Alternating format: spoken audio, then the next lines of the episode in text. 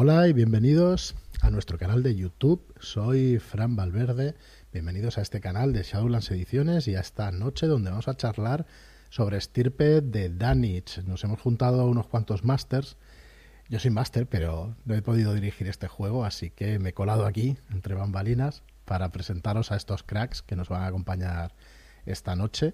Y vamos a charlar sobre estirpe de Danich, como os digo, eh, vamos a charlar distendidamente sobre mecánica, sobre impresiones del juego, sobre lo que más nos ha gustado y sobre unas cuantas cosas más. Paso a presentaros a los miembros de esta charla, de este debate, de esta tertulia. Y nada, yo dos minutitos de explicación de la preventa, que está en plena preventa ahora mismo, estirpe de Danich, del 16, al, del 16 de diciembre al 6 de enero. Y comenzamos enseguida. Eh, vamos a ir presentando. ¿Qué tal, Arturo? ¿Cómo estás? Buenas noches. Pues muy bien, aquí a tope con la cercanía del umbral. muy bien, bienvenido y muchísimas gracias por acompañarnos. Xavi, Mike Coqui, ¿qué tal? ¿Cómo estás? Bien, buenas noches, aquí, aquí estamos. Muy bien. Gemma, Gemiki, ¿qué tal? Muy buenas. Muy buenas. Yo digo Dunwich, yo lo digo, lo digo ya para empezar y ya. Ya, y luego ya puedes decir como quieras, por supuesto. Muy buenas. Muy buenas noches, muchas gracias por, por, pasarte por aquí, por acompañarnos y por esas partidas tan estupendas que estás echando a estirpe. Ahora nos, nos cuentas. Y por último, pero no menos importante, el señor del tiempo, el hombre cuántico, Zanir, muy buenas noches. ¿Qué tal? Hola, buenas noches. Aquí estamos para ver a los demás representantes de la estirpe, sobre todo a mi amigo Arturo, que me enseñó este juego. Muy bien, pues nada, encantado de, tenerte por aquí, de teneros a todos. Eh, estirpe de Danich, un juego de Enrique Camino, en el que vais a tener la suerte como jugadores, como personajes jugadores, de pertenecer a esta estirpe de Danich, de haber sido marcados por Yosozot. Voy a compartiros aquí la pantalla que tenemos de, de preventa. Podéis encontrar toda la información en nuestra web shadowlands.es barra estirpe. Vaya a ser muy rapidito, únicamente deciros que está en preventa hasta el 6 de enero, que disponéis del libro por 44.95 y que os podéis descargar al final de esta página, os podéis descargar una guía de inicio de estirpe de Danich, una guía de inicio de 48 páginas con unas reglas bastante completas, eh, no todas las reglas que van a estar en el manual, pero unas reglas bastante completas como para poder jugar este escenario de inicio que se llama Libertad en este caso. Y, para poder jugar muchos otros que, vosotros os podéis eh, pues inventar directamente. Es cierto que hay cuatro personajes pregenerados, si no me equivoco, que hablo de memoria, y que no está el sistema para crear personajes, pero bueno, sí, en realidad es muy sencillo. Habla de las capacidades y habla de muchas otras cosas donde podéis eh, pues crear vuestros propios personajes y hacerlo y poder jugar con esta guía de inicio. Si queréis el manual, pues acercaros a, a shadowlands.es barra estirpe y ahí tenemos, tenéis toda la información. Eh, lo que es la guía de inicio rápido es esta que estáis viendo, la portada, y es esta que tenemos en pantalla ahora mismo. Un capítulo de entorno al umbral de la ambientación, otro capítulo de referencia rápida de reglas. Fijaos que son 14 páginas de reglas donde se explican además los poderes, las manifestaciones que van a tener vuestros personajes jugadores, personajes pregenerados y enseguida un escenario introductorio. Así que una guía, una guía de inicio muy completa, una muy buena idea del autor Siempre habíamos hablado de, hacer alguna guía de inicio en Shadowlands y creo que esta ha sido la primera. Ahora en Travel Shooters, eh, Travel Shooters también hay otra y realmente es una muy buena idea. Así que gracias a, Enrique por esta idea. Yo creo que bueno se ha visto durante meses y se ha podido jugar y se ha podido jugar. Y ese es el porqué de que os tengamos a todos eh, aquí reunidos esta noche. Va a ser una charla, eh, iba a decir breve, bueno, va a ser una charla donde vamos a poder explicar lo que queramos, así que pero yo diría que sobre las 12, una cosa así, pues creo que podremos cortar. Así que una hora, hora y cuarto para, para hacerlo pues ameno y divertido. Así que bueno, mm, si queréis vamos a empezar rompiendo el hielo por cómo conocisteis el juego. Mm, va a ser una charla distendida, yo no voy a moderar más allá de, alguna cosita, así que eh, si queréis alguno empezar y si no, pues, pues voy señalando yo, pero ¿quién quiere decirnos cómo conoció este juego? ¿Cuál fue la primera vez, su experiencia? Empiezo yo, si queréis, porque yo, conocí, el juego por un señor que se llama Fran Valverde, básicamente. No, porque eh, bueno, os, dirigisteis a mí para una de las últimas pruebas de testeo que se hicieron ya, porque desde aquella estaba terminando de dirigir eh, Vástagos de Chumigurat, un grupo particular del mismo autor, Enrique Calvino y Rubén Collantes. Entonces, con ese mismo grupo acabamos haciendo una prueba de lo que eran aún la última beta de reglas de estirpe, que no ha cambiado en nada o en casi nada respecto de lo de la guía de inicio, vamos, ya era una fase ya bastante final. Y lo hablamos esto ya un día en el podcast con David, si no recuerdo mal pero la aventura que probamos fue Libertad, precisamente la que está ahora en la guía de inicio. Eh, yo hice esta cosa que hago a veces de ambientar en, Galicia, en Vigo, en vez de en, vez de en Estados Unidos, por, familiaridad y porque también iba así con las partidas de este grupo. Y me llevé una muy, una muy grata sorpresa. Lo que sí ha variado de aquellas reglas betas a la guía de inicio es que ahora, eh, digamos que se ha depurado la redacción de las reglas, también en parte por las dudas que tuvimos en aquella época y tal. Y, lo que me encontré al leer el juego y al jugarlo, eh, digamos que eh, funcionaba. Eh, me gustó la lectura, era más confusa en algunos puntos, pero el probarlo en mesa fue fantástico. O sea, un sistema ágil, creo que busca lo que da, ¿no? Es un enfoque de los mitos que no sueles ver que es desde dentro, ¿no? Desde mm. no las criaturas no son enemigos eh, que quieren destruir el mundo, sino seres de moral gris que pueden ser aliados o, no, o variar según lo que hagas. Y, y, la verdad es que en el grupo pues funciona muy bien. Y desde aquella he podido hacer algunas partidas más, la última precisamente con, con Zanir como jugador, creo que fue boxeadores cuando salió la primera guía de inicio y podéis ver ahora en el canal de Shadowlands. Y esta, esta fue mi experiencia, lo, tuvimos en la Shadowcon también, pero bueno, de eso hablo después si queréis, por no, por no liarme mucho. Y nada, paso palabra, pues no sé, a quien quiera. Pues venga, por enlazar un poco y además con que voy a enlazar con dos de las personas que hay en esta mesa. Pues, eh, bueno, en realidad con tres. Yo lo conocí por el, por el podcast, eh, porque tengo la, costumbre de levantarme todas las mañanas y mientras me estoy tomando el café, ponerme el podcast antes de ir a currar. Entonces, eh, siempre me acompañan tomando el café Fran o Joaquín o, quien esté ese día. Espera, espera, espera barra XP add 200 puntos para usted. Gracias, Gemma. De nada. Pero es verdad, además. Y un día, pues hablaron de este juego de Steel de Dunwich y dije, ostras, esto me llama la atención porque es este rollo de los mitos desde otro punto de vista y tal. Y llegué al curro, no es mal que esto no lo van a escuchar mis jefes, y eh, después de, sentarme y tal, abrí el ordenador y me puse a, bajar, a chafardear y me bajé la, la guía de inicio. Y me la leí, me la leí. Vamos, a confesar que lo leímos en hora de trabajo, no pasa nada. Eh, y me moló un montón y me pasó lo que me pasa siempre cuando me leo reglas a la primera vez, que yo soy un poco cazurra y no las entiendo de primeras. Entonces dije, bueno, tú tranquila, que seguro que alguien ha hecho una partida de esto internet. Y lo busqué y al poco, no sé si fue esa misma semana o des, poco de tiempo después, encontré la partida de, de Arturo en la que estaba Zanir y, Leticia, si no recuerdo mal, y, pues, más, más gente. Y, me la vi y dije, ah, ahora lo entiendo. y entonces entendí el sistema por primer, por, eh, primer paso y me flipó el, modo de juego, me flipó la historia y a partir de ahí ya pues eh, me lo leí ya otra vez, lo entendí bien y dije, bueno, esto, esto lo tengo que dirigir. Y así fue. Muy bien, pues ahora nos explicas en un ratito sí, tu, experiencia ahí dirigiendo.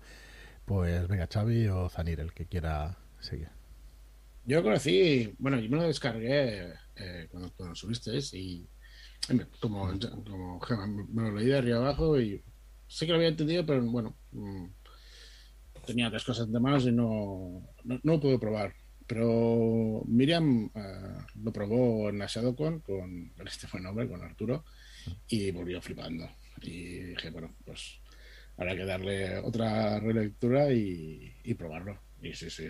Eh, desde que lo he probado es, bueno, es brutal.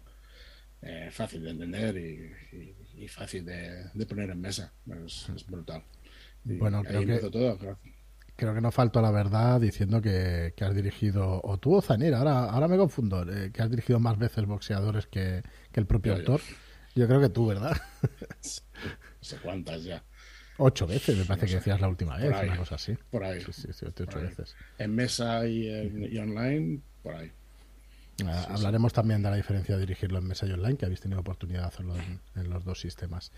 Y bueno, por último, Zanir, cuéntanos cómo lo descubriste tú. Pues yo lo descubrí primero por Arturo. Arturo nos mm, ofreció la partida precisamente a Leticia Calmujo y a mí, que además iba a ser también la presentación del chat de vídeo de Telegram, la hicimos por el Telegram, Ah, fue la verdad. primera que se hizo por el Telegram y la hicimos en dos sesiones. Y bien, me gustó mucho el sistema. Eh, fue entonces cuando me leí el, el manual este de la guía de inicio Mm. y lo disfruté mucho, disfruté mucho de la partida, sobre todo con mis compañeros y con Arturo. Me hicieron ver muy bien cómo funcionaban los poderes, sobre todo nuestro señor Calmujo, que se le da muy bien eso de hacer funcionar poderes. Bueno, Calmujo ahí tuvo una carrera por ver cómo de rápido perdía el personaje. Porque Sí, sí. No, no sabíamos si por, si por cercanía del umbral o por daño, pero Es la táctica del one shot, ¿no? Dice, bueno, vamos a Sí, jugar un one shot, sí. aquí hay que hacer lo que sea, porque al final. Sí, sí. Más desde el principio. Me acuerdo que, el- que cuando narrasteis cómo llegabais al, al bar, que dijo, no, yo voy en taxi. Y cuando fue a pagar, dijo, no, no sé qué. Él hizo el momento de, no, no, ya te he pagado. No, dame el móvil. Y tú en plan de, bueno, que al igual te voy a hacer tirar, ¿eh? Que me- te lo estoy dejando porque estás llegando y tal. Y el otro, que sí, que sí, que lo hago. O sea, era maravilloso. O sea, vete esa partida, por Dios, porque es maravillosa. Sí, sí. Eh, Calmujo es que le encanta, le encanta. Eso y los flashbacks son, vamos, cena de costado. Muy bien. Bueno, pues ya sabemos cómo conocisteis el juego. Eh, yo que- quería empezar un poco, quizá por las reglas, ¿no? Por, por esa abstracción. Mañana saldrá un, un podcast por la mañana donde tuve la suerte de, grabar con Enrique Camino, con el autor, y él nos explicó las reglas en unos 40 minutos, 45, están todas las reglas del juego. Eh, claro, las generales explicadas. O sea, tú te escuchas eso y puedes jugar una partida sin haberte leído el manual como jugador, ¿eh? me refiero. Entonces, eh, a mí me parece genial. También hemos hecho unos vídeos que están en YouTube que, de cómo se juega. Hice yo los dos primeros presentando un poco el juego, presentando los tipos de ambientación y luego ya por las reglas. Entonces, él hizo un, eh, hicimos este podcast, mañana lo podréis escuchar y ahora no vamos a explicar las reglas, pero sí quería pediros vuestra opinión eh, con el tema de las capacidades, o sea, con el tema de, de- de coger en abstracto cinco capacidades, meterle especializaciones y olvidarte de absolutamente todas las habilidades que tienes en, en un montón de juegos. Tienes cinco capacidades, cuatro especializaciones y con eso has personalizado un personaje. Bueno, y luego los poderes, que, que es una cosa, pero es una cosa un poco aparte, ¿no? Eh, no sé, ¿qué pensasteis cuando visteis el tema de las cinco capacidades? Cuando jugáis, eh, todo lo que hace el personaje está dentro de una capacidad. ¿Tuvisteis problemas con alguna? Eh, un poquito cómo, cómo visteis eso, cómo, cómo lo veis en el sistema. Pues es una, pues, una cosa que creo que está muy bien destilada, ¿no? Si bien es de sistemas más clásicos, te puede chocar al principio, pero, pero cierto es que funciona muy bien. Eh, a mí mm, lo que más chocante se me hizo de primeras es que no está contemplada la percepción como una capacidad, porque el resto más o menos lo puedes, eh, lo puedes cubrir eh, y además mm, están muy bien elegidas para el género, ¿no? Porque es, buena parte del juego va de investigación sobrenatural, entonces tienes eso, la, la erudición para, para cubrir así la, la parte intelectual, el análisis para el análisis de datos. Quiero decir que muchas veces esto, cuando se destila, eh, muchos juegos acaban yéndose a las seis características de D&D porque son las de toda la vida, no peguen o no Sí. peguen. Y aquí no, hay un esfuerzo consciente por eh, encajarlas en el género.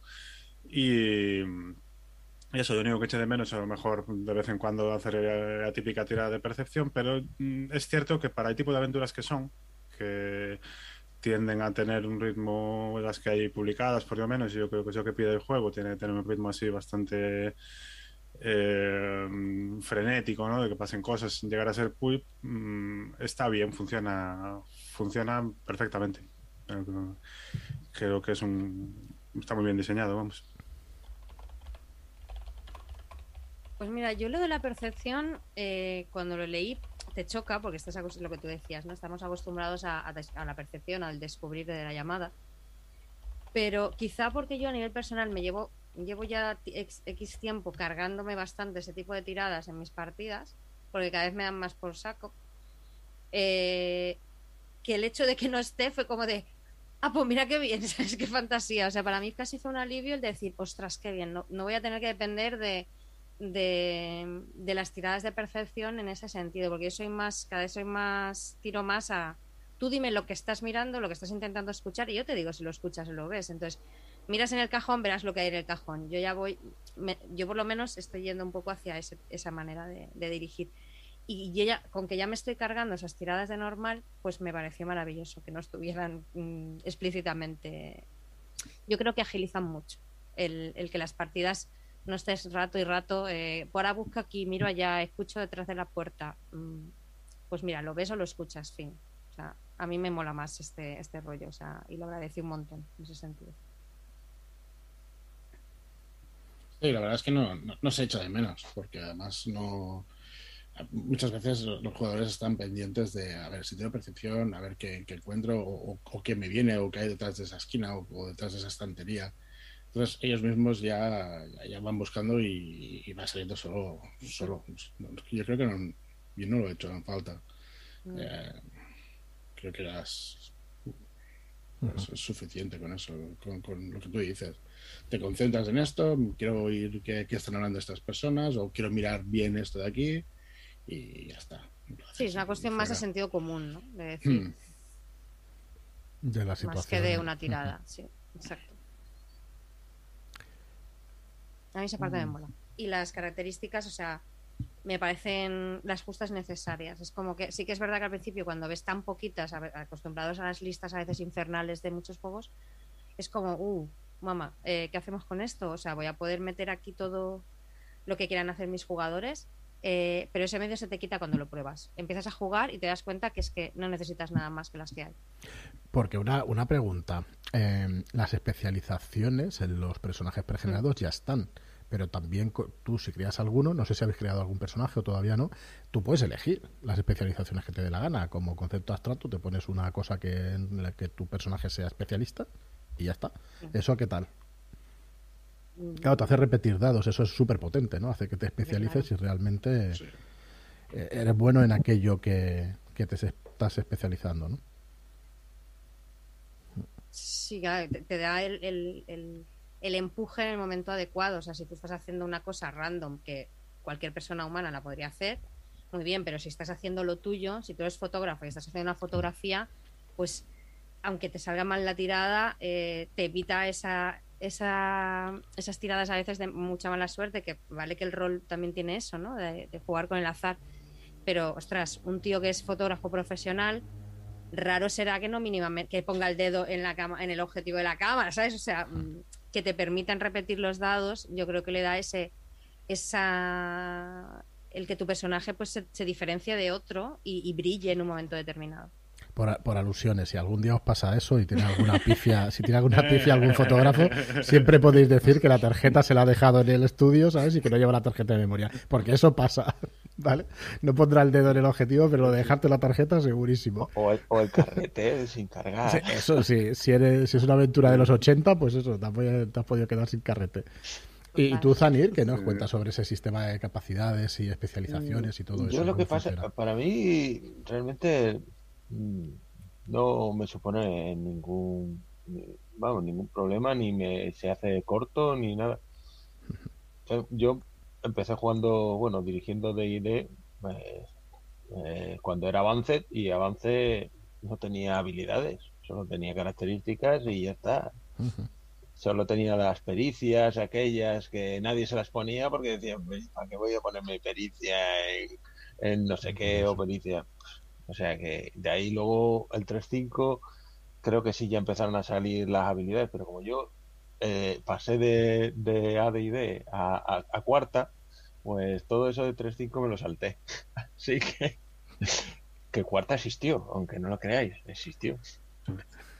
Nadie se acuerda, pero existió. Pues yo me estaba acordando ahora.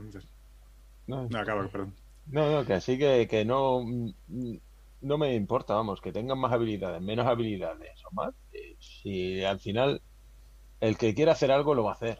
Pues si vas a tirar análisis, bueno, pues tira análisis, o tira buscar libros, o tira. ¿Qué más da? Si es que el que el, sistema te da la oportunidad de, que tú eh, describas la situación y con esa descripción se encaja en un lado o se encaja en otro. Ya está, no hay más vuelta Quiero decir que el sistema, aparte, eh, con la combinación que tiene, ¿no? Da, da, para diferenciar a los personajes más de lo que podría parecer en un momento.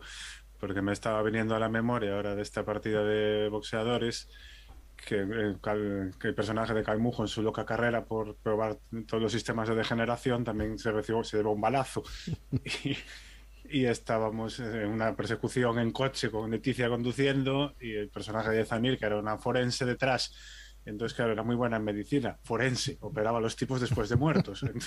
Entonces, de, extraer unas balas, no tenía ni puta idea. Entonces, tú no eres médico, sí, pero normalmente claro. los tengo que arreglar. Los tengo en una mesa. Eso, se reflejaba que tiraba dos dados y no tenía especialización en primeros auxilios, eh, medicina de campo, vamos. O sea que el sistema da, da para reflejar ese tipo de situaciones. Pues hemos empezado por las por estas reglas de, de capacidades y, el sistema en sí, pero vamos a volver atrás, eh, atrás o adelante, no lo sé muy bien, porque mm, estaba pensando que hay una cosa que ha dicho Arturo que me parece muy interesante de, que tratemos aquí, que es el, el, género, o sea que para mí es un juego, estoy bastante de acuerdo con lo que ha dicho, es un juego de acción pero que no llega a ser pulp. Es acción, tiene bastante acción trepidante, incluso basándose en la investigación, porque son partidas básicamente de investigación, pero el sistema está enfocado eh, a la acción y efectivamente no llega a ser pulp, porque el combate, mm, como te pongas, es bastante, más que mortífero, lo que decíamos en, muchos vídeos y podcasts, incapacitante, ¿no? O sea, es fácil que los personajes queden incapacitados y eso. Entonces, a mí me da que, salen unas partidas de acción muy chulas, muy muy rápidas, con mucho movimiento y, con mucha agilidad ¿no? a la hora de, narrarlas y todo eso. ¿Qué, os parece eso? ¿Han sido así vuestras partidas cuando habéis jugado? Sí, sí, en, en, dos, dos, tres rondas acabas el combate. Si, si, se encantan un poco los, los jugadores, eh, si se unen entre ellos y se van, ya veremos de lo de pasarse los bonuses entre ellos, pueden acabar el combate en dos rondas, fácil dejarlos incapacitados muy rápido o quedar ellos incapacitados. Es, lo maravilloso de este juego, que en un momento dado la cosa se gira y, y tienes, tienes problemas. ¿Te lo hace peliculero eso, Xavi? ¿Lo has notado en las partidas? Sí, sí, total, total. Y la posibilidad esa de, de, poder ayudarse entre sí, pasarse dados y ahora, ahora me quito me quito puntos, me quito dados para, mm, para dar, pero me lo pongo en el daño porque quiero hacer más. Bueno, todo ese tipo de combinaciones mm. es genial. Eso da una sensación de Matrix y de, películas así que, que es alucinante. Pues, es fantástico. Y luego si, si ya unes las, las manifestaciones, pues, pues que es brutal, brutal. Y una cosa que a mí me parece muy guay es que creo que lo, que lo apuntaba Fran, es el tema que tú lo puedes, tú te puedes coger eh, Stirpe de Dunwich, a ver, todavía no tenemos el manual final, ¿no? Pero ya solo con la guía de inicio y puedes jugar a cinco o seis eh, juegos diferentes con las mismas reglas. O sea, puedes jugar eh, algo mucho más pool, puedes jugar algo más introvertido de, el viaje interno de los personajes, puedes jugar una, una acción noir. te, te plantea que con las mismas reglas y bajo la misma premisa de lo que está pasando alrededor, puedas jugar diferentes tipos de juego. O sea, eso te abre una ventana de posibilidades brutal a la, otra, a la hora de adaptarlo eh, a la manera que a ti te guste o de tu mesa te guste jugar. Porque tú te puedes coger la aventura que viene, boxeadores, por ejemplo, y jugarla en, en cada uno de los diferentes tonos y juegas una partida totalmente distinta. Y eso me parece que un juego, o sea, que una regla, las reglas de un juego te permitan esta flexibilidad, es que está muy bien parido en ese sentido. Porque no todos los juegos aguantarían que con las mismas reglas puedas jugar en diferentes tonos. Porque no tienen nada que, nada que ver mucho unos con otros. ¿Habéis jugado tipos de aventuras distintas o únicamente boxeadores, que era la primera guía de inicio? Yo he jugado boxeadores y he dirigido boxeadores. Solo, de momento. Da igual. Jugar y boxeadores y libertad. Y tengo libertad y para leerla o para que me la dirija Arturo próximamente. Guiño, guiño, Arturo. ya, ya le hemos tirado la caña por Twitter. hay, que, hay que hacerse. Oye, a mí no me has dirigido, Arturo. Yo creo que no te lo digo eso. No, usted y yo, señora, no, no hemos compartido mesa aún. No, una cosa que habrá que resolver. muy eh, feo, muy feo. Habrá que resolver más tarde. Como muy tarde está Shadow. Todo muy tarde. Pero, pero sí, yo, yo estoy de acuerdo con lo que decís de, de la acción. No digo que no es pool, porque en realidad las capacidades de los personajes están muy medidas. ¿no? O sea, es un sistema de tiradas de, de, de reserva de dados, entonces tiende a las medias. Y además el daño es muy. eh, eso, es difícil matarte, pero la incapacitación entra enseguida. El sistema de daño me parece una genialidad. eh, cuando lo lees no entiendes nada la primera vez, es en plan de todo esto por qué, pero eh, al final es elegante porque te da varios mucha información con una sola tirada.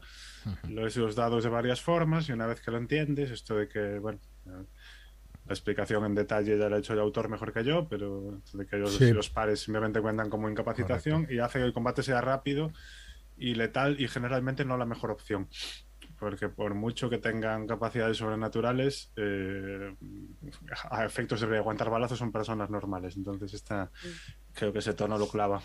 Creo que es que ha dado en el clavo, porque los personajes no son Indiana Jones. No te puedes caer varias veces por un barranco y salir indemne, no.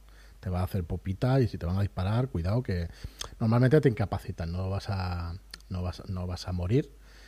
Pero bueno, eh, es bastante, pues eso, incapacitante o, mortal, ¿no? El combate. Eh, eh, lo podemos explicar un segundo, ¿no? O sea, cada vez que te, que te impacten te vas a señalar el dado que ha salido, ¿no? En unos resultados, en una tabla, pero luego tienes otro track, o sea, son dos tracks, son dos...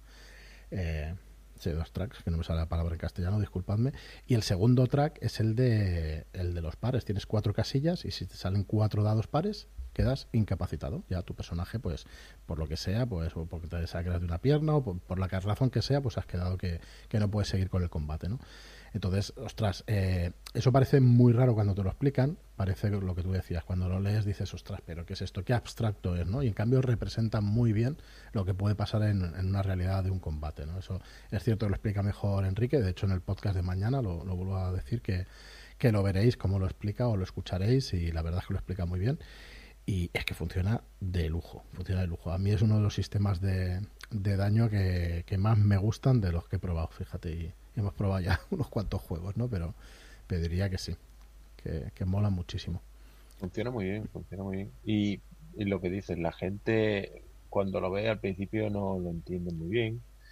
Y, y siempre está el tema de, bueno, pero ¿y si ahora vuelve a salir un 1? Porque ya lo tengo marcado, ¿qué pasa? Hmm. No pasa nada. pasa Pues nada. ha salido un 1 y ya está. Que- Sí, en la misma, como decía Arturo, en la misma tirada, Sí. que lo he explicado regular, en la misma tirada tú tiras dos dados y tienes un arma que hace dos, dos dados de daño, tiras dos dados, te sale un 2 y un 3, marcas las casillas de 2 y 3 y luego, pues el 2 hace que marques una casilla de incapacitación. Si te vuelve a salir un 3 y un 4, por ejemplo, en la siguiente tirada, eh, marcas otra casilla de 3 porque hay dos casillas de 3 y marcas el 4 de, de un valor, pues de, de valor par.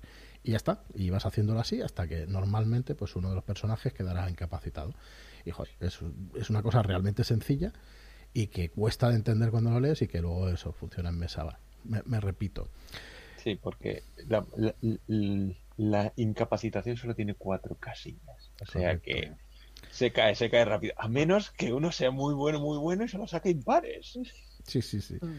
Yo recuerdo cuando se estaba diseñando el juego que yo le preguntaba a Enrique, le, le preguntaba muchas veces, oye, pero tienes calculado el, el número de turnos medio en un combate y tal, y él me miraba así como diciendo, estos son trucos de, de diseño que no, que no voy a explicar. Pero en realidad, claro, eh, tiene sentido, ¿no? Preguntar eso, decir, ostras, de media, ¿cuánto puede durar un combate? Luego, claro, hablamos de media. A lo mejor un combate se puede alargar a cinco turnos o, o en dos turnos resuelto. Pero en general, a mí eso me parece interesante porque marca el tono, ¿no? De lo que va a pasar en las partidas. Y eso en un diseño cabal de un juego, pues, pues resulta que es clave, ¿no? Y, y me parece que, vamos, que Enrique Camino eso lo clava. Lo tiene clavadito. No, no- no- no sé vuestra experiencia, yo he visto gente aguantar dos tiros, ni- nadie tres. De dos a tres turnos. No es más. No, no digo tú, eso sí. Además Bueno, está el, el tema, como ha dicho Xavi, de quitarte... No, me quito dados de daño. Dice, uy, ¿te quitas dados de daño? Sí, sí, me los meto todos a, a impactar. impactar. Vale, pero es que ahora resulta que todos los impactos que salgan por encima de uno, me los meto a daño. O sea que es, eso es, es un Sí. combo chombo de la muerte.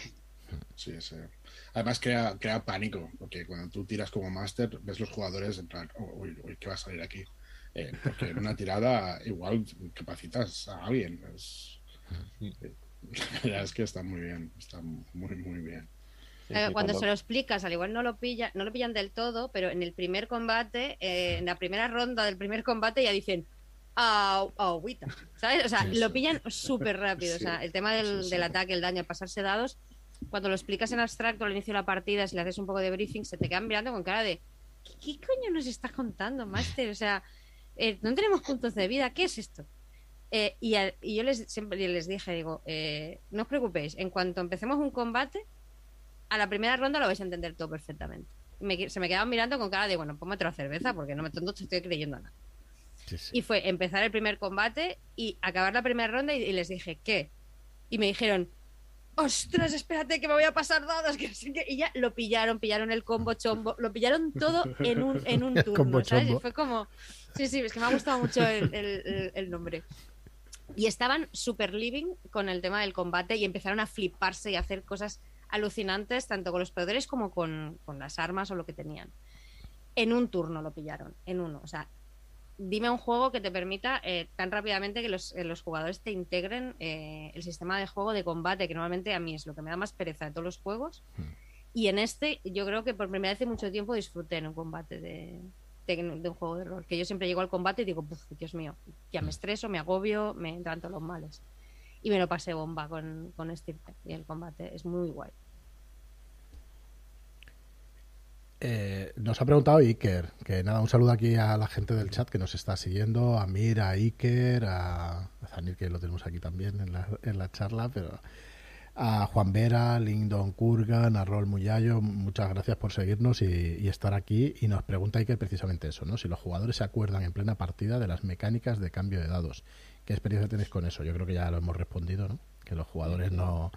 Enseguida que le das el primer tiro sabe perfectamente lo que tiene que No, hacer. En cuanto ves lo del 6 doble de éxito y demás, dicen, uh, cuanto más dados hagan aquí, más éxitos hay. Sí, sí, totalmente, totalmente. Un éxito, con un 5 ya tienes un éxito y con un 6 tienes dos éxitos. Entonces, lo que decía, creo que Zanir antes o Xavi, que en cuanto descubren que hay un combo que tú los éxitos extras que, que puedes sacar los puedes ceder al resto de compañeros para que las acciones se encadenen o que tengan más éxito, pues bueno, eso es brutal. Eso hace que, que la acción pues también sea más rápida ¿no? y que funcione de lujo. Eso también es, muy chulo, muy chulo. Mira, nos dice Juan Vera además que las reglas de fuego automática son la caña. Eh, que han convencido a nuestro experto en fuego automático. Efectivamente, hay una mecánica en el manual final que vais a poder tener las reglas esas de, de fuego automático. Ya, ya las descubriréis o ya charlaremos sobre Yo ellas. tengo ganas de verlas esas, porque yo creo que nunca he aplicado ráfaga, porque, ¿sabes? eh, de ráfaga en ningún Pa, pa, pa, combate pa. de la llamada y tal, solo por la pereza que me da. Y así nunca les doy mm, a los malos ni a los buenos armas de fuego automática solo por no tener que mirarme esa parte de la regla. Mañana lo explica, mañana lo explica Enrique Camino en el podcast, ya lo escucharás que, que lo explica. Así que está, Guay. Está muy guay. ¿Qué, qué es lo que más ganas tenéis de ver en el manual final? Aparte de. Pues muchas cosas. porque, bueno, mientras- Cómo recuperarse del umbral. eh, cómo- es lo que más me preguntan. Y, y vale, ¿y esto cómo, cómo lo recupero yo? Y, la curación también, quizá, Sí. que yo también me la inventé un poco, pero yo personalmente creo que lo que tengo más ganas de leer es la parte de ambientación, de lo de los grupos, eh, la profecía, todo lo que es de trasfondo, a mí personalmente eh, es lo que más me llama la atención. Porque dan una, dan una pinceladita muy chula en, el, en la guía de inicio, pero te dejan muchas cosas con la cosa de ¿y esto qué será? ¿y esto qué será? ¿y esto y esto y esto? Y eso es lo que personalmente, a nivel de reglas, pues quizás sí, lo que ha dicho Xavi, también el tema de las manifestaciones, si se pueden, si hay algún tipo de reglas para crear las tuyas propias, la- a nivel, mm, basándote en, en las de Yoxogoth, lo que se puedan crear, si se pueden crear nuevas. Esa parte también me interesa. Pero yo a nivel de trasfondo es lo que más ganas tengo que ver. Pues yo creo que nos vamos a meter en el tema. No sé si, Zanir, tú tienes algo.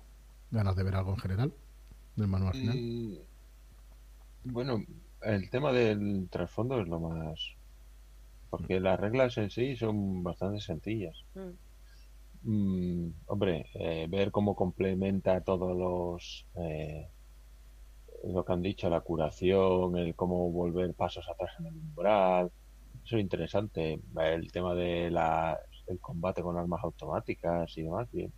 Pero el tema de, de la ambientación, porque una vez que te pones a, a jugar y demás, dices, bueno, eh, están aquí, están reunidos, pero mm, hay que darle un poco de tonillo. ¿Por qué? ¿Por qué se han reunido? ¿Qué están buscando? Eh, ¿por qué están perseguidos? O sea, un poco de trasfondo ahí de, de, de ver ese mundo, de ver el desarrollo para poder encauzar mejor pues las aventuras, un poco la, las, los one shots, para que se sientan un poco más dentro del mundo, porque realmente el- una vez que empiezan, lo que quieren es saber eso. Eh, Oye, mm, sí, va, estamos juntos, estamos haciendo esto, pero ¿de qué nos conocemos? ¿O por qué tenemos estos poderes? O no sé cuánto, que yo se lo pregunté también a, a Enrique el tema de, de, de dónde salían los poderes el- en el chat este de, de Stirpe. Que ya te traje y un si eres- juego, ¿no? Si, si, es, si es que nacían así, o si que, que le habían dado una radiación, o si... ¿No? Eh, y supongo que pues en el libro pues lo explicarán. Y claro, ellos te dicen, bueno, ¿y, y nosotros que somos así de toda la vida? Pues No, los poderes, eh, eso lo puedo avanzar. No creo que sea un spoiler muy grave si es que no está en la guía de inicio, que yo juraría que estaba, pero bueno, si no está, lo explico. Los poderes se, se tienen en la adolescencia, tipo Patrulla X, y a partir de ahí tú vas eh, mejorando en tus poderes en base a la práctica. Vas practicando y, al final pues vas consiguiendo pues una, una maestría mayor. Y además, eh, los poderes, digamos, cuando estás juntos con otros estirpes, los poderes se van a amplificar y los vas a poder controlar mejor. Entonces es una de las razones que también cohesiona mucho el grupo. Pero tenéis toda la razón de que mola mucho. O sea, eh, yo ahora estaba pensando que me va a gustar mucho cuando uno publica un juego, el juego no está vivo hasta que no lo publicas. O sea, antes de, publicarlo, pues bueno, vas haciendo las pruebas, hemos visto partidas, hemos jugado, eh, Enrique lo ha probado exhaust- exhaustivamente, ya hablaremos ahora dentro de un rato de, de que se puede usar este sistema para otras ambientaciones o para otros tonos, pero realmente hasta que no sale a la calle y la gente empieza a jugarlo, pues no ves exactamente qué es lo que le gusta pues al jugador final, ¿no? Porque, porque la muestra es mucho más amplia. Y una de las cosas que más curiosidad tengo es esa, ¿no? De decir cómo cómo funcionan estos jugadores en el mundo, que quieren averiguar, si, si quieren ser supervivientes, si no se lo preguntan, si sí, si todas estas cosas que estás diciendo me parece súper chulo del juego, ¿no? De, que realmente hay un trasfondo, no hay un trasfondo que tú tienes que seguir por narices, porque hay una metatrama que al final va a haber un, ¿sabes? unos eventos que van a marcar todas las partidas y todo lo que puedas hacer. Está de trasfondo, pero no tiene por qué estar en tus partidas, ¿no? Entonces, eh, yo creo que en eso también ha conseguido un equilibrio bastante interesante, Enrique, en ese sentido. Pero sí, hay que ver al manual final y esperar a ver qué tal y, y qué es lo que lo que más le gusta a la gente o lo, lo que menos también, ¿no? Para ir viendo cómo va. Y eso tengo muchas ganas. Personalmente tengo muchas ganas de ver, aparte, vamos, suscribo lo dicho, pero la, la parte de el desarrollo de las criaturas de los mitos, ¿no? Esto que, porque aquí eso, los profundos no son todos malos, ¿no? Ellos Migo tienen eh, dos cismas de fe en- sobre cómo interpretan a Soto. Entonces, eso y, y ver las criaturas en el en el- cómo las recoge después en este sistema.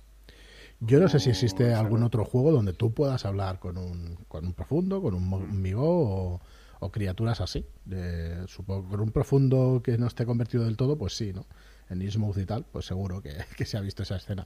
Pero, pero fuera de eso, eso, ver, nos lo dice aquí Juan Vera también en el chat, cómo las distintas criaturas, ghouls, profundos, etcétera, están integrados en la sociedad, porque es que están integrados. Entonces, eso, mm, pues que hay criaturas de los mitos viviendo por ahí, pues no está demasiado visto tampoco. No, no conocemos todos los juegos del mercado, ¿no? Está claro, pero. Pero ostras, mm, es curioso, es curioso. Yo creo que no hay mucha cosa por el estilo, la verdad. Y rompe, rompe un poco, ¿no? El hecho de, que siempre son los antagonistas, porque muchas, muchas de las historias con que casi nunca te puedes enfrentar en, en partidas eh, de temática de la de Tulu, de Lovecraft, no te vas a enfrentar a Tulu porque es que te barre en un segundo. O sea, normalmente los antagonistas o son ocultistas, o son migos, o son eh. Y siempre, casi siempre, pues son esos, son los antagonistas con los que nuestros personajes o a los jugadores a los que tenemos en partida les echamos encima para que se peguen con ellos y al final resuelvan lo que tengan que resolver. Pero aquí te lo plantea desde un punto de vi- vista, aparte de una sociedad moderna, y que son criaturas con los que los personajes se pueden, eh, pueden tratar de forma bastante normal y de hacer tratos y alguno quizás sea un malo y sea, pueda acabar siendo un antagonista de los jugadores, pero van a tener que coexistir y, vi- y y tener esa interacción con, con personajes, o sea, con, con criaturas que normalmente son antagonistas, verlas desde un punto de vista totalmente diferente, que las humaniza mucho más. O sea, el primer personaje, sin hacer mucho spoiler, el primer personaje que se encuentra en- principal en, en Boxeadores, por ejemplo, es un personaje que tiene es un trasfondo de este sentido. Y hasta que se dan cuenta y empiezan a interactuar con este personaje, pero cuando se dan cuenta es como de, ostras, que estamos delante de N criatura y resulta que hemos estado charlando con, con ella tan tranquilamente, ¿sabes? Y es como te hace un clic a la hora de ver estos, estas criaturas desde este punto de vista. Que yo creo que hace también muy interesante el juego en ese sentido. ¿Cómo serían esas criaturas? Que yo entiendo que esa reflexión la ha hecho Enrique. ¿Cómo serían esas criaturas si interactuáramos con ellas desde otro prisma? Sí, totalmente. Eso es lo que nos pasó, bueno, nos pasa mucho en, en las partidas, que, que gusta mucho. O sea, vale, estamos al otro lado y de golpe estás interactuando con ellos. Me acuerdo en, en Libertad, sin hacer un spoiler, eh, Manolo, los saludos desde aquí, eh, no, no, supo qué hacer. Se conocieron a Mama. Es espectacular esa escena, tío. Buah, y, y no sabía qué hacer no sabía qué hacer. En, todo momento estaba esperando, dudando, no, no sabía qué hacer. Y, y, me dijo, después de la partida, dijo, si esto hubiera sido la llamada de Cthulhu, ni dudaría. Saco la arma, una granada, lo que tenga en mano. Pero aquí no supe qué hacer. Entonces estuve esperando a ver cómo, cómo pasaba la, la, la escena y, y, qué le estaba pasando, porque no sabía qué hacer. Y eso le gustó mucho.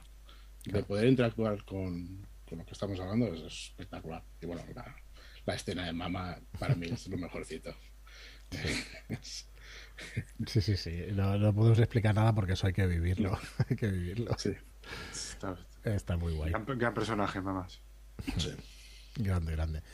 Bueno, yo creo que es, es, momento de pasar a los poderes, a esa, yo los llamo poderes, se me va, yo he leído cómics de toda la vida, pero no son poderes, son manifestaciones de Yosozot.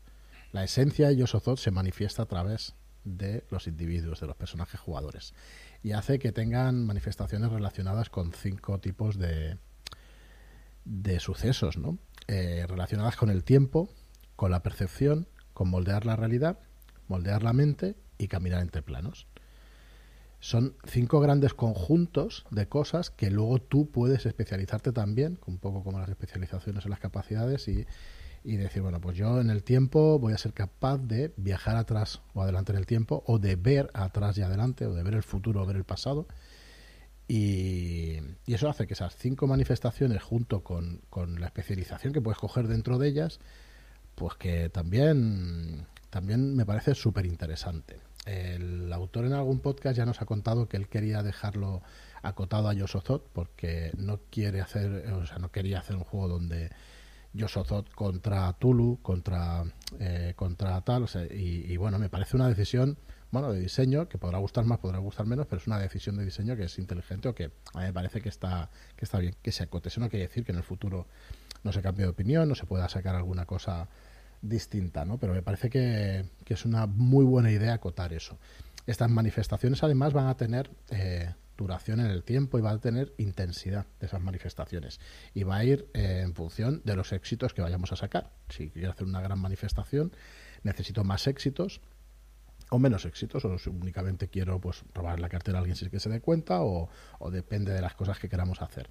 Entonces eso va con una tabla que le hemos comentado antes, eh, donde con una tabla, no sé si Gemma lo decía eh, antes de, empezar la grabación, tienes las, las magnitudes de las manifestaciones en una tablita, que además la tienes en la hoja de personaje que no te tienes que aprender de memoria, porque es que es súper fácil, la tienes ahí, y, tienes unos valores eh, de magnitudes de 1 a 5 y unos valores, digamos, de distancias, predisposición al objetivo, el tamaño o el número de objetivos, el tiempo y la duración de cada una de las manifestaciones. Y resulta que volvemos a jugar en mesa y que funcionan también de coña explicadme un poco, explicarnos cómo, cómo habéis vivido eso en mesa y cómo se han flipado los jugadores y, lo que ha pasado un poco cuando habéis jugado este tipo de manifestaciones, este tipo de poderes. Dale, dale, Una cosa, un, un anexo. Venga, dale. Muy importante. La tabla está en la ficha del jugador. Pero los cegatos, los que ya somos viejos, que ya no vemos un juego, por favor, hacer unos cartones grandecitos o algo. Eso es buena idea. Porque hace falta, ¿eh? Vale, pues lo sacaremos en PDF. Lo sacaremos un PDF que te lo puedas, claro, que lo puedas imprimir en una 4 guay. O en una, o en, una 3. Para el resto que somos jóvenes no tenemos problema. No, es, Tanir, que no se ve, no. Sí, eso... Yo me hice una tabla, yo me hice una tabla. Mira, ves, tú la tienes, ¿no? Tú la tienes ampliada. Es, lo que, sí, lo pongo en mesa y, y funciona. Eso es... Pues, ¿qué, me es otro caso Digo, es otro caso que está muy bien porque eh, una vez más con una tirada tienes un montón de información porque la lees varias veces. O sea, y permite un uso así abstracto de las manifestaciones, pero bueno, pues, decir lo mínimo, ¿no? La tabla tiras, puedes elegir controlar el poder en, nivel humano y tirar tres dados o desatarlo en nivel primigenio y tirar cinco, por algún motivo se usa más en el genio que el otro, por lo menos hasta ahora que no he jugado campañas. Porque... Y, según el número de éxitos que saques te da eh, el poder. Entonces, bueno, ya tabla tengo tres éxitos, pero eso significa que dura, no tengo la tabla delante y voy a hablar de memoria, pero un minuto afecta a tres personas y os puedo enviar, puedo leer en el tiempo hacia atrás hacia adelante una hora. O... Entonces, según el poder, ya las casillas y es, es muy rápido y da pie a que la gente se flipe y busque usos creativos, ¿no? que siempre da sorpresas agradables. He tenido Luego cuento alguna batallita, pero. Sí, por último la es brutal. Mm, dale, dale, Gemma, perdona. Eh, es una de las cosas que yo creo que más me gustó de, jugar, aparte de lo, de lo que contaba antes, de que la gente pilla muy rápido las reglas, es cuando empiezan a usar los poderes. Porque tú al principio, además yo la dirigí unas jornadas que teníamos un tiempo bastante limitado, y no te puedes explayar tanto al explicar las cosas, pero en cuanto vieron lo de los poderes se les olvidó todo lo demás que les estaba contando y dijeron, pero ¿qué pone aquí esto de caminar entre planos? ¿Qué? qué? Y yo, pues lo que tú quieras que sea, ¿qué te, qué, te, qué te parece que pueda ser? Pues yo podría hacer tal, antes de empezar, ¿eh? Y yo podría hacer con esto, pues, coger y tal y cual, Pascual. Sí, lo podrías intentar. Y podría hacer tal cosa, o sea, el que no les limites, el que no les des un poder que diga, te da un más dos a tal cosa, un menos dos a tal otra, y puedes hacer tal, tal, tal. Como en otros juegos, eh, hace que la mente, ves a los jugadores que su mente empieza y empieza a generar, y al principio lo, lo, van usando con más mm, precaución quizá, pues podría hacer y tal cosa y tal otra. Y tú, con, con, que cada vez tú les dices, sí, sí, si tú puedes hacer lo que te dé la gana, tú tira y ya verás si te sale o no te sale, o lo bien que te sale o lo regular que te sale. El hecho de que no les digas que no pueden hacer una cosa hace que la, imaginación y la, creatividad de los, la creatividad de los jugadores se, expanda en modo Dios. Y pasadas un par de veces que lo prueban, eh, quieren probar, eh, quieren usar sus poderes hasta para ir a coger una, yo sé, una cerveza a la nevera, como quien dice. porque se flipan y porque pueden hacer cosas alucinantes, alucinantes de la hostia. De, en combate, claro, en combate es cuando se flipan más, pues puedo coger y desaparecer aquí, aparecer detrás del tío, apuntarle con la pistola y entonces disparar. Sí, puedes, tira, ¿sabes? Y, se te quedan mirando con cara de ¡Ah! qué guay, me dejan hacer todas las mierdas que se me ocurren, cómo mola. Y yo creo que esa parte, eh, en general, a toda la gente que lo prueba como jugador, le flipa un montón. Mola, mola tanto que se les olvida que tiene un precio. pero- Sí, Sí, sí. que- Sí, no, lo- no lo hemos explicado que, bueno, cuanto más usas tus eh, habilidades, tu, cuanta más esencia de Yosozot se manifiesta a través de ti, pues más cercano estás al umbral y te más cercano de la deidad y más te conviertes en... te haces uno con Yosozot y eso, bueno, pues para tu humanidad no es, no es demasiado bueno. De hecho, por eso se puede jugar drama el drama personal, ¿no? Esto que decimos de drama personal y eso, porque eso hace que, joder, que tengas cuidado. De hecho, cuando tiras cinco dados te vas marcando casillas de pasos hacia el umbral y, y, vamos, puedes perder al personaje relativamente pronto si no tienes cuidado. Ahí está el equilibrio un poco. De hecho, la yo por lo menos he jugado dos partidas, tres. Las dos primeras era con personas nuevas y uso el poder para pasarme para pasarme este control. A la que pierdes una casilla, ya, hostia, espérate, espérate, que el poder hay que usarlo cuando hay que usarlo, que tampoco esto es gratis ni puedo hacerlo cuando me dé la gana. No sé si os ha pasado, pero sí, sí. Sí, sí, sí. Siempre que lo usas, marcas al menos una casilla. Pueden ser más si se te desfasa. Pero, Eso es. pero es, es- pero lo, lo mejor es cuando sale el poder ahí primigenio y salen ahí cinco o seis y empiezas a marcar casillas ahí trin trin trin trin trin trin sí, sí. A- Además, las manifestaciones, no sé si os ha pasado, que, que da juego a que sea muy cooperativo. Eh, coge la tabla entre dos o tres y te a ver, ¿tú qué puedes hacer? Tú puedes hacer esto, yo hago esto, yo hago lo otro, y venga, va, vamos a hacer. Y se monta, se monta una película allí espectacular que, que la escena te dura cero. Vamos, va saliendo una serie de cosas, empiezan a tirar dados y buah, es que es alucinante. Lo, lo- lo hacen todo, todos los jugadores, la verdad. Y, y, ostras, mola, mola muchísimo.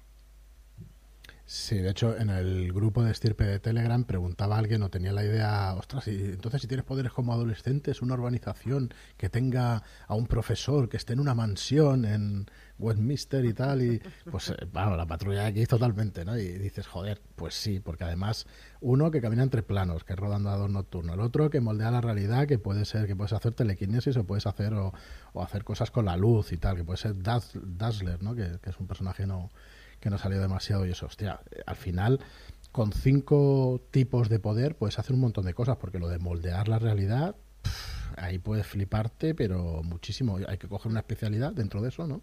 De que puedes provocar luz o puedes provocar oscuridad y una combinación de oscuridad que los dejas ciegos a los que te están disparando, más un portal en el suelo para que desaparezcan y aparezcan a 5 metros sobre el suelo. Bueno, yo ya me flipo solo, yo también, a mí me encanta lo del superhéroes, ¿no? Y, y, guau, parece, y encima el sistema que es, Bueno, que es eso, que es de acción, pues la verdad es que te permite hacer cosas muy guapas, muy guapas. Hay que No salen escenas de peli. O sea, Ah. o sea, yo creo que a todos nos ha pasado de, de que una de las escenas que, que se juegan en cualquier partida que haya una escena de acción te sale una escena de película que la podría rodar cualquier película de acción o de superhéroes o lo que tú quieras de lo de que salen unas escenas cojonudas. Esto lo, lo diferencia de, mucho también de otros juegos de los mitos, ¿no? Más clásicos que Sí. en realidad el, el, el uso de la magia está siempre mucho más, más limitado, ¿no? Aquí tiene un precio, pero es relativamente habitual y, y molona. Por eso digo que aquí es, es un juego de los mitos, pero no tiras cordura, ca- causas pérdidas a quien te mire.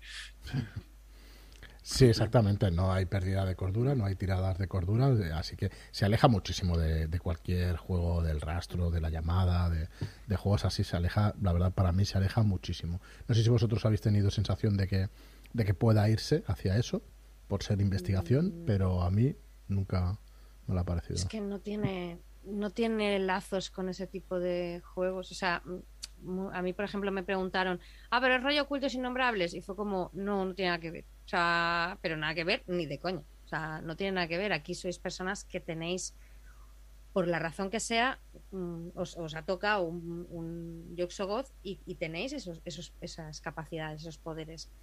Y vivís en un mundo que no tiene nada que ver, no sois cultistas que queréis invocar nada. O sea, mm, no tiene nada que ver con eso. Es algo totalmente distinto. O sea, no, no sois los malos tampoco. O sea, mm, no, es jugar a la llamada siendo los malos. Esto ya existe y está muy bien, es cultos innombrables. Esto es otra cosa. Esto es algo totalmente distinto en ese sentido. Es que no tiene nada que ver.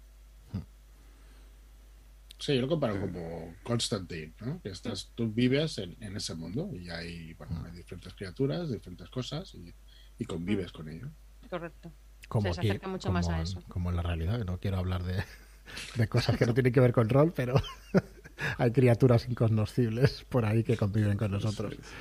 Pero sí, sí, es el tono de... fan- para mí es fantasía urbana. De hecho, es lo que más se acerca. Es cierto que luego se mezcla con noir o puedes mezclarlo con muchas otras cosas, ¿no? Pero, pero eso está en todas las ambientaciones que elija. Bueno, puedes jugar a superhéroes noir y tal, pero siempre van a estar ahí los los Migo. Si juegas a Estirpe, quiero decir, te lo puedes extraer, sacar los mitos y jugar otra cosa, ¿no? Pero si juegas a Estirpe, siempre va a estar ahí esa, esa fantasía urbana donde existen estas criaturas y, bueno, y tú tienes pues unos objetivos, igual que la organización que te persigue o, o que no te persigue y que trabaja contigo, y luego hay otras que están enfrentadas y tienen otros intereses y, y esa, esa lucha de facciones que hay en la fantasía urbana me parece que está también muy conseguida en, en Estirpe. O sea que Sí, pues ant- antes de dejar de las manifestaciones, pues eso, como mm, da experiencias muy chulas, ¿no? En mesa. La, la primera vez que la jugué en el testeo, en fue la Libertad, recuerdo en la escena del combate final, sin entrar en muchos spoilers, eh, uno de los personajes tenía este poder de abrir portales y no puede pasar ahí mismo, pero sí podía enviar cosas, ¿no? Eh, entonces estaba atacando a alguien y eh, eh, envió a una persona que tenía que salvar, le salió solo un éxito, no lo consiguió, después le quitó la pistola a otro y la mandó por un portal no sé dónde, estuvo usando el poder todos los turnos y, al final acabó, dice, ¿te das cuenta que has, usado el portal con todos los elementos del escenario excepto con el enemigo? Y ah, vale, es verdad. Porque el hecho de que sea abierto ¿no? también da lugar a estos momentos de análisis-parálisis que son Sí, muy de claro. escena de acción. De- le, mm, luego creo que el ejemplo de abuso de dos poderes en, en la que jugamos de boxeadores lo dio Calmujo perfectamente, que además acabó una escena en la que prácticamente tuvieron que tener de vuelta del umbral, bastante chula, no os la cuento por si la veis, y luego está el, cuando la jugamos en la, en la ShadowCon, que estaba en aquella mesa, estaba la gente de Mansalva de rol, estaba Dudi y estaba Mira, compañera de Xavi, y, y fue una partida bastante guay, de estas que tienes una buena tarde y sale todo como tiene que salir, incluyendo, bueno, tampoco por no hacer mucho spoiler, una escena en la que estaban en, en lo alto de una azotea y uno de los personajes se cae, ¿no? Entonces, eh, pues, como yo, eh, no, hay quien dice que es- a veces abusas del cliffhanger, yo no creo que eso pueda ocurrir nunca, en ese momento corté la partida para hacer la parada del baño. y bueno, pues te dejo cayendo y nos vamos a ver. Y volvimos y el personaje de Dudy podía, su manifestación era que podía, eh, trans- eh, era bastante difusa, pero saco mucho partido, podía transformar la energía, ¿no? Y se sentó, sea, con la escena pensada y me empieza, mm, a ver, me dije, estaba lloviendo, ¿no? Sí, sí, está lloviendo. Entonces, puede ser que haya carga eléctrica en las nubes. A ver, ¿por dónde vas? Y tal. Dice, claro, quería traer esa carga eléctrica para generar una chispa debajo del personaje de Jordi que haga una pequeña explosión y yo vuelva a lanzar para arriba para la azotea. Y digo, hombre, a ver, est- estar está cogido con pinzas, pero bueno, vale. es posible que explote el personaje de Jordi directamente. Es una manifestación sobrenatural. eh, adelante, por favor. Bueno, por supuesto, coge los cinco dados de nivel primigenio. Y, y de los cinco dados sacó cuatro seises y un cinco. O sea, un éxito menos del máximo posible, ¿no? Eh, nueve éxitos. Y, y claro, eh, las reglas especifican que si salen tres seises en la tirada, el poder se descontrola. O sea, te ha salido demasiado bien. Yo Soto se ha fijado mucho en ti. Entonces, por supuesto, aquello fue el poderoso Thor. Cayó, no invocó una electricidad, invocó un rayo con toda la leche que pegó en la fachada del edificio, destrozó la fachada. eh, eh, el personaje de Jordi sí volvió a saltar para arriba, pero después de haber sufrido una descarga eléctrica. y luego Pero bueno, aquello fue para verlo porque se levantaron de la mesa. O sea, cuando sacó la tirada, Ramón le hizo una foto. Vamos. Claro. Eso, esos momentos son muy guays. Sí, sí, totalmente. ¿Y recordáis vosotros algún momento en mesa o qué es lo que más ha gustado de las partidas? De hecho, vamos a acabar en, en nada, en 10 minutitos, así que si queréis contarnos los mejores momentos en mesa o lo que más os ha gustado, pues será estupendo. Eh, es que Xavi, que la ha dirigido tanto, seguro que tiene un montón. Pues de, todo, eh, de combinar eh, mm, los poderes y hacer desaparecer al enemigo, lo típico, los portales funcionan muy, muy bien. O hacer aparecer cosas. eh, ostras, es que. Ahora no, me viene ninguno, pero lo típico, un personaje está cayendo, le ponen un portal abajo y hacen parecerlo al otro lado, con toda la mala fortuna que está cayendo también el enemigo y también cae con él. Esto creo que le pasó a, a la, a la Mapi. Eh, bueno, es que de todo. Te está acordando de algún Arturo, ¿no? Está riendo. No, que esa, esa, esa partida que dice Xavi está, la la ha puesto en YouTube y esa escena Ah, yo, vale, así vale. que es, es muy chula. Se tiró con el tipo por, por una azotea y, y se metió allá en el portal y dejó el tipo atrás para que se cayera. Hola, qué guay. Aparecieron los dos al mismo sitio. Bueno, pues fue, fue muy divertido. Es que lo- los poderes dan para que salgan muchas escenas todo guapas. O sea, muy guay. Yo me acuerdo que la que más, con la que más se fliparon, aparte de que sacaron tres seises también en cuando estaban hablando con, con un personaje en un callejón, eh, querían convencerla para que les quitara, para que les diera una mochila y, y sacaron tres, eh, tres seises y se lió, un poco parda en esa escena, pero lo que más, yo creo que lo que más les flipó fue otro que también eh, gestionaba los elementos, que hizo hacer caer un helicóptero eh, con la electricidad, o sea, sobrecargándola el rotor del helicóptero y que les estaban disparando y tal, y que le estaban iluminando y eso estaba permitiendo de que no pudieran escapar y, y se le ocurrió, me dijo, ¿podría eh, con la electricidad sobrecargar la parte de, del rotor y tal para hacerlo caer? Y yo, bueno, pues tira. Y le salió la tirada y hizo caer el helicóptero y estaban, bueno, flipadísimos del momentazo de, de que un personaje, solo un personaje hubiera podido hacer esa pasada de cosa. Sí, sí. Recuerdo ahora que uno de los personajes eh, le salían tentáculos de su cuerpo. Entonces Ah. eh, abrazó el helicóptero. Le salieron tantos y abrazó el helicóptero, lo pudo tirar al suelo. Era en plan eh, Spider-Man, el Doctor Octopus. o, o saltar desde arriba de un edificio y, y caer al suelo eh, con los con los tentáculos esos buah. que han salido tantas tantas versiones que dices ostras es que ahora, ahora recordando lo del helicóptero me, me viene a la imagen esta ¿puedo sacar tentáculos de mi cuerpo y atrapar el helicóptero? Pues claro que sí bueno, vamos a probarlo y no sé si sacó no sé, una cantidad bestia en la, tirada y buf, es que lo, lo- lo destrozó. De hecho, se quedó medio enganchado luego para sacarlo. Lo, eh, robaron una furgoneta que hubo por allí, el, el todo lleno de tentáculos. Bueno, fue, fue Eh, muy te- divertido. ¿Os gustaría jugar campaña? Eh, intercalar una serie de aventuras y eso, a ver qué tal los jugadores, si encadenan más los poderes y todo eso. Sí, y a ver si así se cortan un poco más con, la, con las tiradas primigenias, porque claro, con que van a one shots es ¿cómo tiras? No, primigenio, primigenio, No, primigenio, sin problemas. Es que les importa menos el tema del, del- del acercamiento hacia el umbral. Y lo que quieren es gustarse y ver los poderes a tope de, pa- de power, nunca mejor dicho, Claro. ¿no? Pero sí me gustaría ver cómo se comportan los jugadores eh, cuando se- sepan que sus personajes tienen algo más de recorrido que, que un one shot. Sí. Sí, eso molaría mucho. Hay un... Aparte que, que Perdona, tienen vale. crecimiento, tienen crecimiento, ¿no? Por lo que explicó Sí, Enrique, que ganan unos puntos de experiencia, los pueden cambiar por nuevas especialidades. por- correcto. Sí, a ver, el sistema de experiencia es sencillo, pero eso te permite nuevas especialidades o borrarte pasos hacia, hacia el umbral. Entonces sí que te puedes flipar y luego, bueno, sabes que puedes retroceder alguna cosa.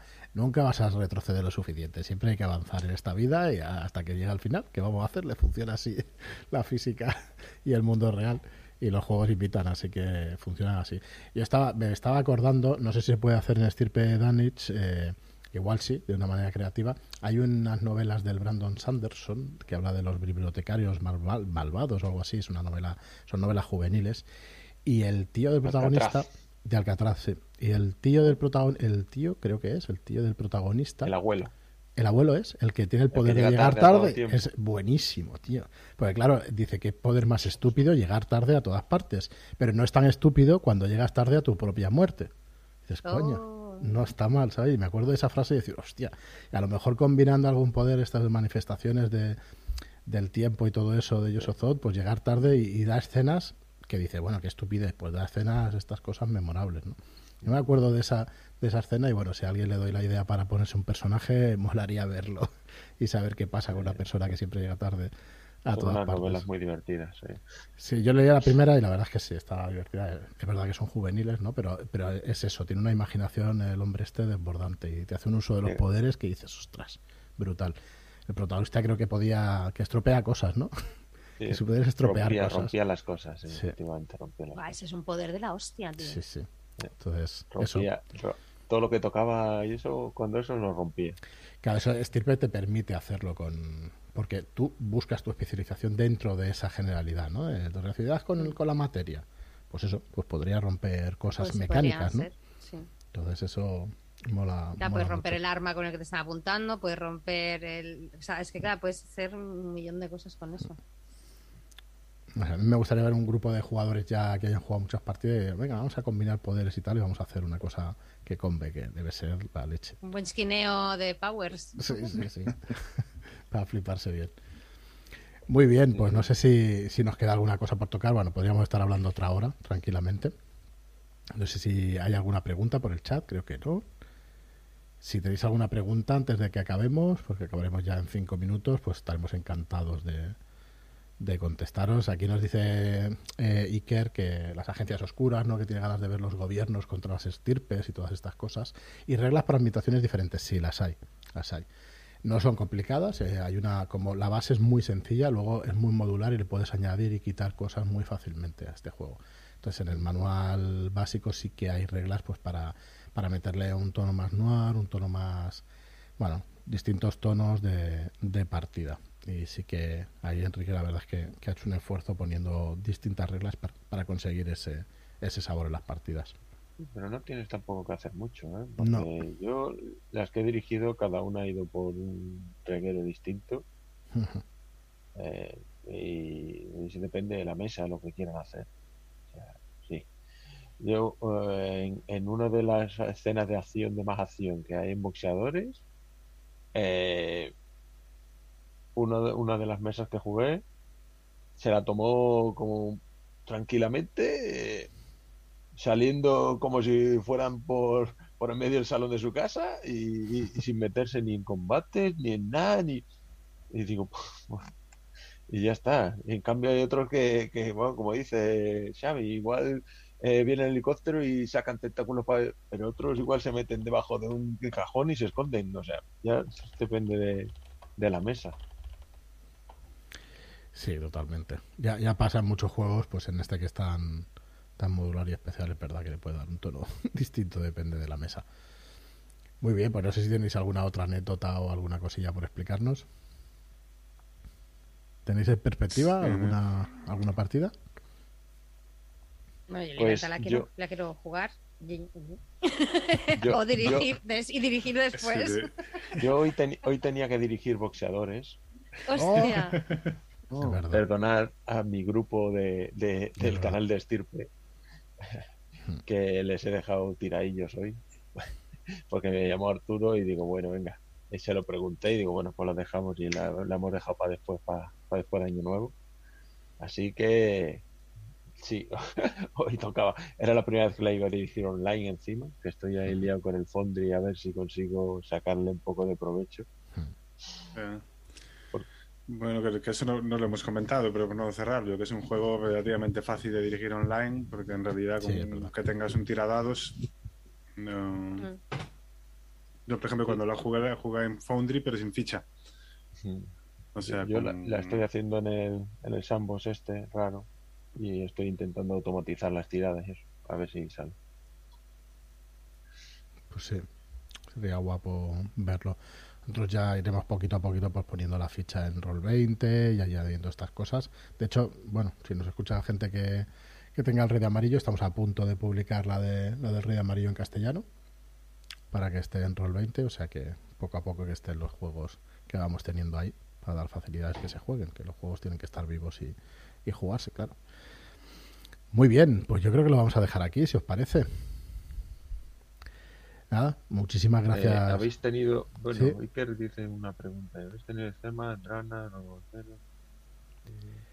Escenas de dramas romanceros. Eso da igual el sistema que, que se, que se use, Iker. Eso, sabes que cuando hay ahí, cuando está en el aire, el amor, pues surge y ya está.